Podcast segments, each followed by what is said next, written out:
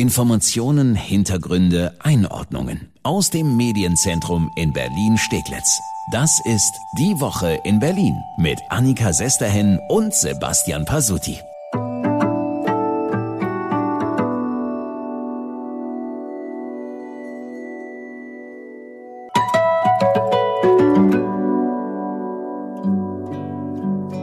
Wir sind ja kein Impflaster, der einfach nicht erscheint, wenn er erscheinen soll. Wir hatten unser Ausbleiben vorher angekündigt. Und jetzt nach unserer kurzen Osterpause sind wir wieder zurück.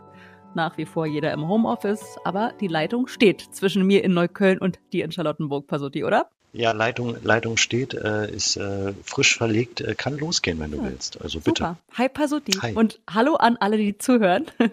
Herzlich willkommen zur neuesten Folge unseres Podcasts, die Woche in Berlin. Immer freitags gibt's die und da gucken wir immer drauf, was so los war und wir hatten mal wieder ein Déjà-vu-Erlebnis. Es gab diese Woche schon wieder einen kurzfristigen Impfstopp bei uns in Berlin. Ja, das klang erstmal irgendwie danach, dass wieder mal AstraZeneca schuld war, war aber nicht. Diesmal war es ein verspäteter Laster, der hatte 81.000 BioNTech-Impfdosen geladen. Und da sieht man mal wieder, wie knapp bemessen die Vorräte an Impfstoff bei uns in Berlin sind. Denn kann ja eigentlich mal passieren, dass so ein Laster nicht pünktlich ankommt. Gibt ja mal einen Stau oder einen Unfall auf der Autobahn. Müsste man ja eigentlich einkalkulieren in so einen Lieferprozess aber da verspätet sich dann ein einziger Laster und das führt dazu, dass gleich zwei von unseren sechs Impfzentren für ein paar Stunden dicht machen mussten. Ja, das war am Dienstag direkt nach Ostern. Ab 14 Uhr ging erstmal nichts mehr auf dem Messegelände in Charlottenburg und auch in der Arena in Treptow. Konnte einfach erstmal nicht mehr geimpft werden. 1500 Impftermine sind deswegen ausgefallen. Echt ganz schön viele. Zum Glück kam dieser Laster dann doch noch an am späten Nachmittag, aber da waren dann die Termine schon abgesagt. So, und jetzt organisier das mal, ne? 1500 Impftermine, die müssen ja irgendwie nachgeholt werden und gleichzeitig muss ja der normale Betrieb irgendwie weiterlaufen. Also die nächsten Termine, die sollen ja nicht deswegen verschoben werden. Tja, und wie wurde das organisiert? Ja, immer der Reihe nach. Alphabetisch wurde das abgearbeitet. Alle Nachnamen von A bis I wurden Mittwoch nachgeholt, J bis Q Donnerstag, R bis Z am Freitag, also heute, wenn wir aufzeichnen. Der Impfort und auch die Zeit blieben gleich und es wurde gebeten, bitte rufen Sie nicht an und fragen nach, kommen Sie einfach mit Ihrer alten Impfeinladung. Ja, eigentlich ganz erfrischend mal, dass es auch so geht, so relativ kurz und knackig. Wie ist es bei dir? Ist bei dir in der Familie oder im Freundeskreis schon wer geimpft? Ja, ja, die ersten sind geimpft. Die profitieren auch jetzt äh, von der AstraZeneca-Regelung, dass äh, da die Ü60-Jährigen dürfen. Ähm, ich würde es ja auch immer noch nehmen, aber ich bin immer noch nicht an der Reihe. Du bist immer noch nicht 60. nee, ich bin immer noch nicht 60. Mein Stiefpapa ist inzwischen auch geimpft. Der ist 80. Der hat heute endlich seine zweite Impfung bekommen. Halleluja. Ein Kumpel von mir ist geimpft. Der ist gerade mal 30, aber seine Frau ist schwanger. Da darf man dann auch als Kontaktperson geimpft werden. Und dann auch ein bisschen kurios. Eine Freundin von mir, die hat eine Impfeinladung bekommen und hat überhaupt keine Ahnung, warum eigentlich. Vielleicht chronisch krank? Nicht, dass sie wüsste, aber es ist ja wohl so, die Krankenkassen, die gucken da auf das vergangene Jahr. Und wenn man da irgendeine Behandlung hatte, zum Beispiel beim Lungenarzt oder so war, dann kann es passieren, dass man da zu den chronischen Kranken gezählt wird. Das war ja auch schon so ähnlich bei diesen Coupons, wenn du dich erinnerst, ne? Anfang des Jahres, diese Coupons für vergünstigste FFP2-Masken. Ich hatte übrigens deswegen gehofft, dass ich vielleicht auch noch eine Impfeinladung bekomme. Stimmt, hatten wir ja drüber geredet. Ne? Du hast auch so eine Coupons bekommen. Ja, wegen allergischen Asthmas. Ich bin einmal im Monat beim Pneumologen und hatte dann ein bisschen gehofft. Ja, aber jetzt kam nichts, keine Impfeinladung. Nee, war nichts. Aber ich glaube, ich weiß warum. Ne? Das ist ja so, das Robert-Koch-Institut, das hat empfohlen, Menschen, die an Covid erkrankt waren, erst sechs Monate danach äh, die Impfung zu geben. Und ich hatte ja Anfang November Corona. Also das ist ein bisschen blöd gelaufen. Ich falle jetzt ganz knapp gerade noch so in diese Sperrfrist. Ja, super. Und die Impfeinladung für alle chronisch kranken Berlinerinnen und Berliner, die sind ja vollständig versandt. Laut der Kassenärztlichen Vereinigung haben seit Mitte März 466.000 Personen unter 70 Post bekommen. Ja, es werden aber auch jetzt einige dabei sein, die keine Einladung haben, obwohl sie eine Vorerkrankung haben und die sich dann im Gegensatz zu mir nicht innerhalb der letzten sechs Monate mit dem Virus angesteckt hatten. Das liegt daran, die gucken wirklich nur aufs letzte Jahr. Also wenn es eine frischere Diagnose gibt und man gerade erst beim Arzt war und festgestellt hat, oh, chronisch krank irgendwie, Risikopatient, da soll man dann doch nochmal direkt lieber beim Arzt nachfragen. Hm, die dürfen ja jetzt auch impfen seit dieser Woche. Endlich hm. findet zumindest Dr. Ulrike Mehling, Allgemeinärztin aus Westend. Es wird höchste Zeit. Ich finde es super, ich habe darauf gewartet, dass wir endlich loslegen können in den Arztpraxen. Das ist doch unsere Stärke in Deutschland, dass wir so viel Niedergelassene haben und damit auch ambulant unsere Patienten betreuen können. Das sind eben nicht gerade in alle Kliniken strömen oder Impfzentren, sondern dass wir dezentral große Zahlen an Patienten impfen können. Ja, aber auch da kam der Impfstoff erstmal verspätet an. Erstmal ist das Angebot aber sowieso ziemlich begrenzt, müssen wir sagen. Es machen da knapp 3000 Berliner Hausarztpraxen mit. Die dürfen dann mit dem BioNTech-Impfstoff Patienten impfen. Aber pro Woche und Praxis wird es zunächst nur circa 20 Impfdosen geben. Also ein Witz eigentlich, echt mhm. überschaubar. Im Mai soll das Impfen in den Arztpraxen dann aber Tempo aufnehmen. Ja, und es ist jetzt auch nicht so, dass alle jetzt einfach zum Arzt gehen und sagen, jo, kann losgehen, ich will geimpft werden, Ärmel hochkrempeln und los geht's. Nee, nee, die Impfreihenfolge, die wird schon erstmal eingehalten und die Ärzte entscheiden, welche ihrer Patienten geimpft werden sollen. Also man kann sich da nicht einfach melden und sagen, hallo, bitte ich. Man soll bitte auch nicht nachfragen. Das würde wohl den Betrieb in den Praxen nur aufhalten, wenn jetzt da tausend Patienten dauernd anrufen. Das bittet die Kassenärztliche Vereinigung darum, bitte nicht anrufen. Ob sich da alle dran halten, ich wage es zu bezweifeln verzweifeln. Aber wir wollen ja nicht nur meckern, ne? je mehr jetzt helfen beim Impfen, desto besser. Das ist schon toll, dass die Hausärzte jetzt mitmachen dürfen.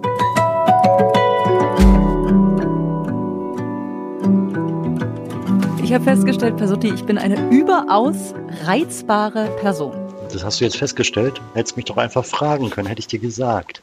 Sehr äh, charmant. Nee, ich habe festgestellt, äh, ich habe diese Corona-Selbsttests zu Hause gemacht. Ne? Da muss man ja mit dem Stäbchen so erst in dem einen Nasenloch mhm. und dann in dem anderen so rumrühren irgendwie. Ich muss so extrem niesen dabei. Ich bin da so reizbar. Äh, ja, da wackeln echt die Wände, wenn ich da anfange loszuniesen. Ist nicht schön.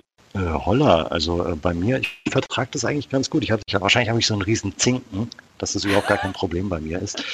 Ja, äh, das Selbsttesten zu Hause, das ergibt vielleicht Sinn, wenn man Besucher erwartet, aber einkaufen gehen kannst du mit diesen Selbsttests trotzdem nicht. Auf diesen kleinen Plastiktestdingern steht ja kein Datum drauf, damit kommst du hm. in keinen Laden in Berlin, jedenfalls nicht, wenn die da gut aufpassen.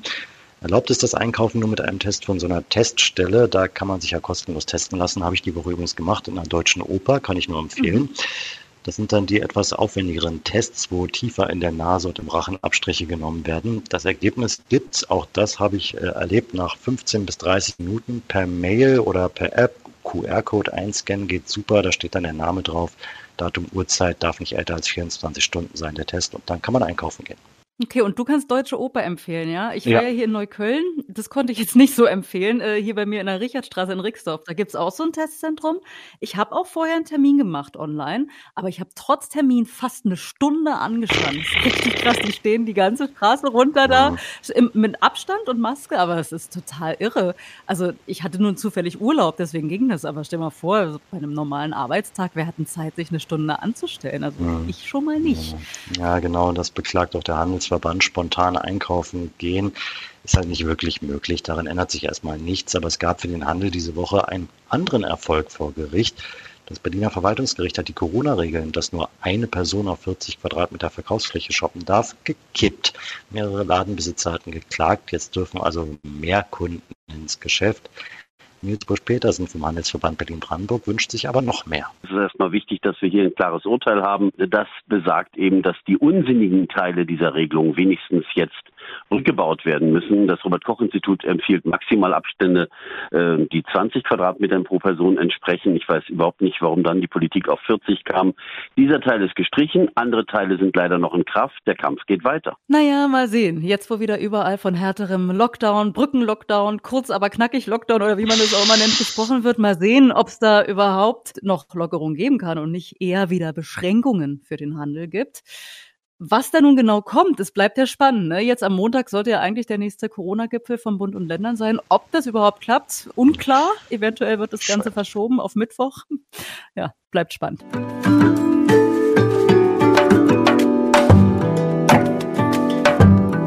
Kennst du bestimmt, Pasuti. Manchmal bekommt man Sachen geschenkt und man weiß überhaupt nicht, was man damit anfangen soll. Ähm, darf ich jetzt, ich weiß nicht, ob meine Eltern zuhören, deswegen sage ich da mal jetzt lieber nichts zu. Ähm, so schlimm, ja? Nein, die geben sich immer wirklich Mühe, muss ich wirklich sagen. Also immer. Es ist lieb gemeint. nein, nein, von meinen Eltern, von meinen Eltern kriege ich immer schöne Sachen, aber von, naja, gut. Naja, aber im Bestfall verschenkt man es dann einfach irgendwann weiter. Äh, hier Schrottwichteln zum Beispiel, äh, Weihnachten, ah, ja, oder äh, stoppt es dann irgendwie in irgendeine Krempelschublade hier zu Hause oder so. Ähm, Ja, also, mache ich auch mal so. In den Schrank und weg. Ja. Genau. Ja. Äh, es gibt allerdings natürlich Geschenke, die sind einfach zu groß für die Krempelschublade. Mhm. Und genau so ein Geschenk gammelt seit Jahrzehnten, muss man sagen, auf dem Flughafen Tegel rum. Seit 1986 steht ganz am Rand vom ehemaligen Flughafen eine Boeing 707. Und inzwischen ist endlich klar, was mit dieser Maschine passieren soll. Ein äh, bisschen absurd, die ganze Geschichte. Absolut absurd. Äh, innerhalb der nächsten Wochen wird die Maschine zerlegt. Teile davon kommen unter einen Hammer. Da kann man im Prinzip jeder von uns dann einen Teil ersteigern. Der Rest wird aber verschrottet äh, und das ist so, würde ich mit Geschenken jedenfalls nicht umgehen, muss ich dir sagen. Also Nee, die Geschichte dieser Boeing, die fing auch schon recht absurd an. Es war Ende der 80er nämlich so, Boeing hatte diese Maschine der Lufthansa geschenkt. Die hatten nämlich ihre 200. Bestellung abgegeben, also eine 200. Boeing äh, bestellt. Und dann ist es anscheinend so, man kauft 200 und kriegt eine umsonst. also buy 200, get one free. Äh, 1986, die Mauer stand noch, da durfte Lufthansa aber nicht in Westberlin landen. Die wollten aber gerne diese geschenkte Boeing auf dem Flughafen Tegel platzieren. Und dann haben sie einen Trick angewandt. Das Lufthansa-Logo wurde recht umständlich überklebt und dann doch eben äh, nach West-Berlin geflogen. Ja, und seitdem steht diese Boeing in Tegel da am Waldesrand und ist auch nie wieder geflogen. Ja, und es hat sich auch wirklich kein Schwein drum gekümmert. Und jetzt, 35 Jahre später, ist die Maschine angerostet und sieht äh, ja recht vergammelt aus. Und der Flughafen, auf dem sie steht, äh, wissen wir alle, der hat dicht gemacht. Die Lufthansa konnte mit der Maschine nichts mehr anfangen und hat sie einfach weitergeschenkt an das Berliner Technikmuseum. Ja, die aber können auch nicht wirklich was damit anfangen. Der Transport, Auseinanderbauen und wieder zusammenbauen wäre viel zu teuer. Man bekäme für weniger Geld eine Boeing in einem besseren Zustand und deswegen zerlegt in den nächsten Wochen eine Spezialfirma die gute alte Maschine. Nur ein paar weniger Einzelstücke kommen ins Technikmuseum und der Rest eben unter den Hammer und was noch übrig bleibt, das kommt dann ja auf den Schrottplatz.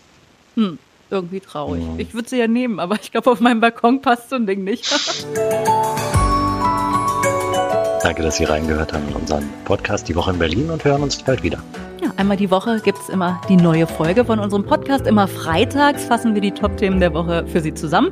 Finden Sie überall, wo es Podcasts gibt und auch auf berlinerrundfunk.de und erst2.de. Und natürlich freuen wir uns, wenn Sie uns eine gute Bewertung bei iTunes geben oder uns auf Spotify folgen. So ist es. Vielen Dank und bis dahin wünschen wir einfach mal eine schöne Woche.